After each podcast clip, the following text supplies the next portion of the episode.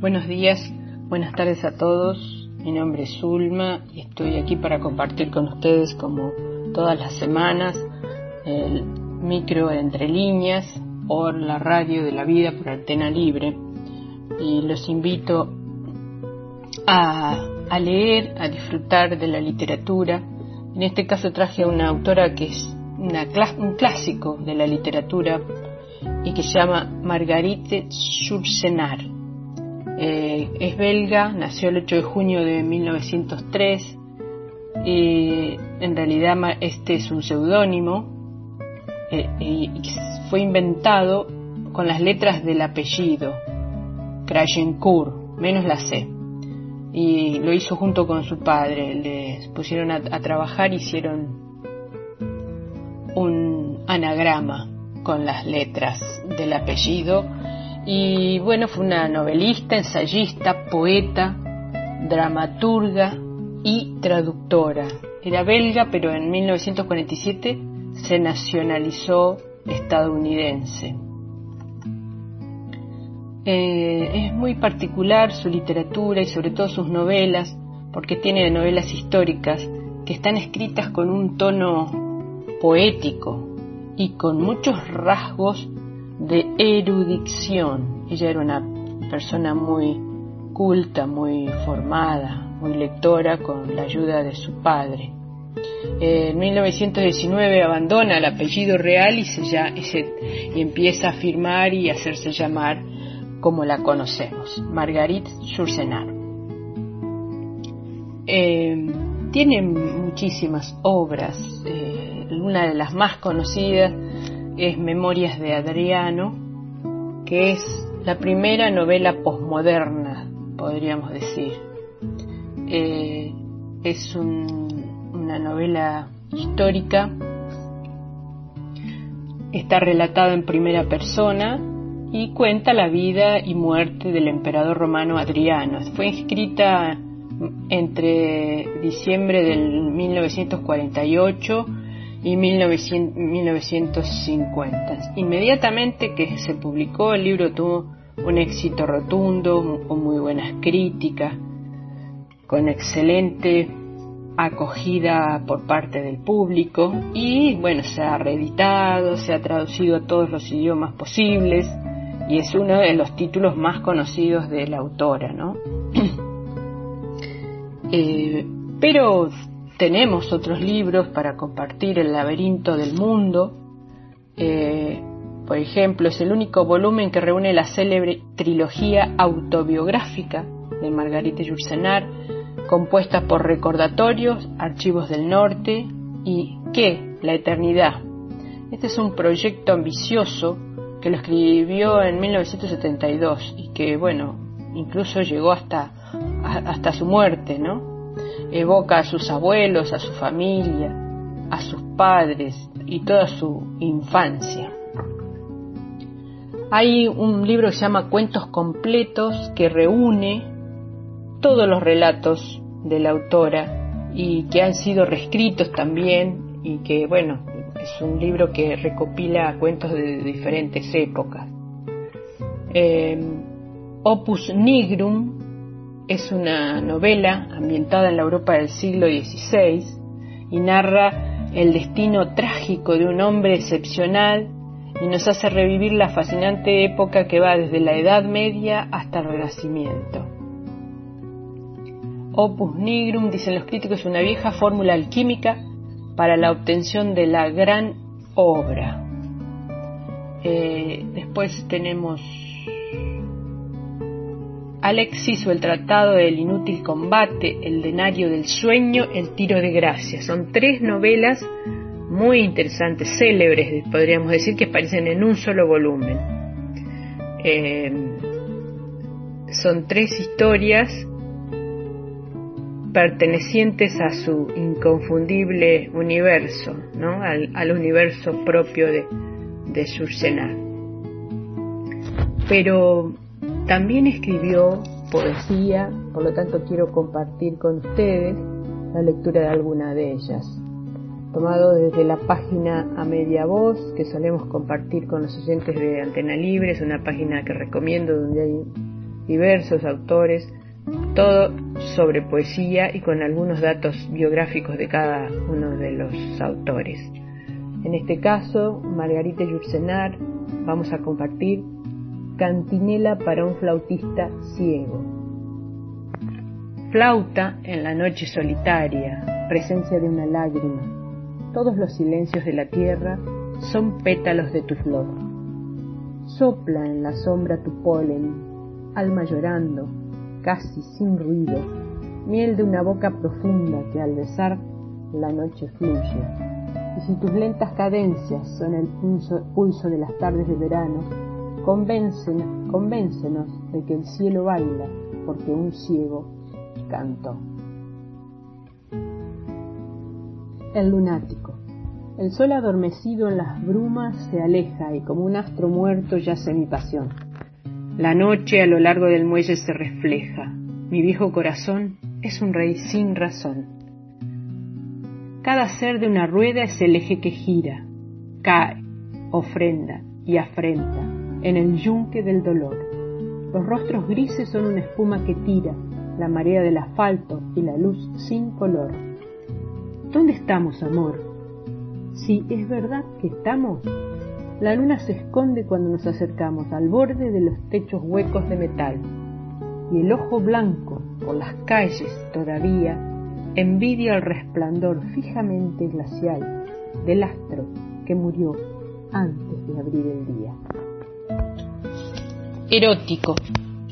Tú la avispa y yo la rosa, tú el mar, yo la escollera, en la creciente radiosa, tú el fénix, yo la hoguera. Tú el narciso y yo la fuente, en mis ojos tú brillando, tú y el río y yo el puente, yo la onda en mí nadando, y tú el sol y la sal, y en los labios el caudal, del rumor meciendo el juego, yo el pájaro y el cielo, azul, cruzando su vuelo, como el alma atiza el fuego escritos al dorso de dos cartas postales. Una sirena llora, la salida de un barco sobre el agua que borra. Yo sufro la ausencia y el espacio duro. La pena es un muro. La ruta es una trampa, ni trenes, ni navío. El viaje está vacío. Reflejo que tu lanza traspase la distancia y pegue con dulzor. La miel de las heridas, embalsama el amor.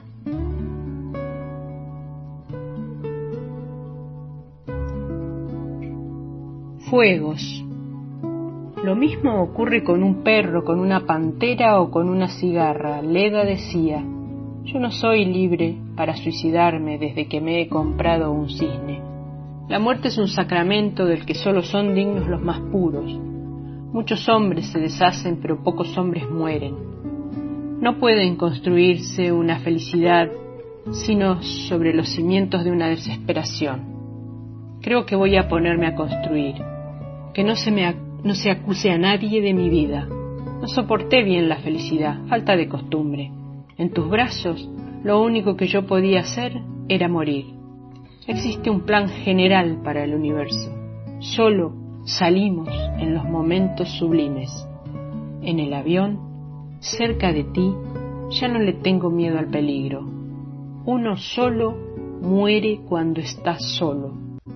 Existe entre nosotros algo mejor que un amor, una complicidad.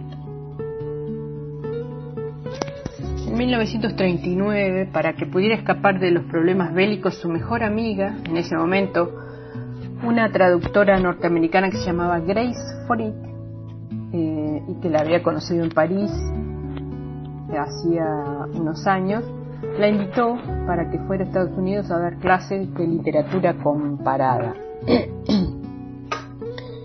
eh, era bisexual y con Fricks se convirtieron en amantes y siguieron juntas hasta la muerte de ellas, eh, de una de ellas, que fue la muerte de, de Frick en el 79.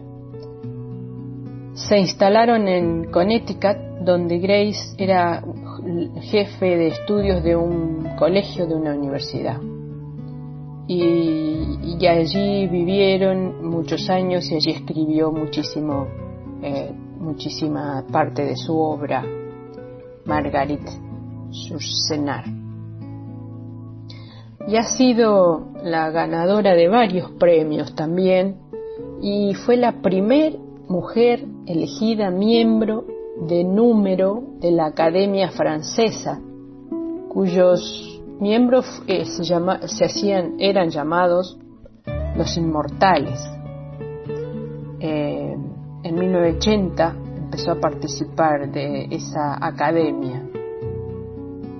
Y bueno, fue resistida al principio, pero tuvo que soportar incluso alguna oposición de, parte de los miembros, pero como había tenido mm, varios apoyos y, mucho consenso, finalmente fue aceptada. Recomiendo otros libros como eh, uno que se llama El tiro de gracia, es una novela inquietante, muy inquietante, que está basada en hechos reales. La historia de un triángulo sobre un fondo dramático y desgarrado de fin de época.